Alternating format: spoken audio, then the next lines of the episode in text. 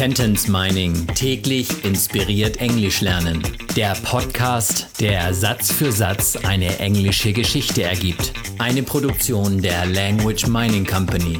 Mehr Informationen unter www.languageminingcompany.com.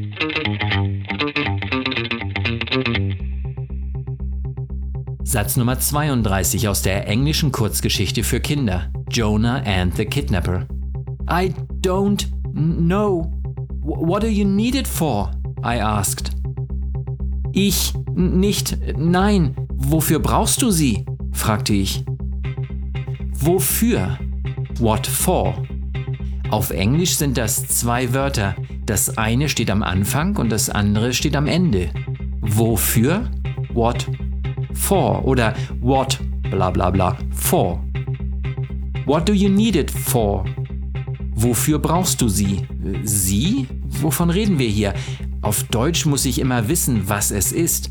Ist es ihn, zum Beispiel der Mantel, oder ist es zum Beispiel das Kind, es oder sie, wie hier in diesem Beispiel für die Tasche? Auf Englisch ist alles immer nur it. What do you need it for? fragte ich. I asked. I don't know.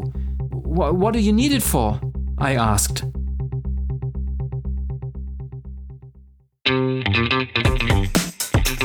Sentence Mining täglich inspiriert Englisch lernen. Der Podcast, der Satz für Satz eine englische Geschichte ergibt. Eine Produktion der Language Mining Company. Mehr Informationen unter www.languageminingcompany.com.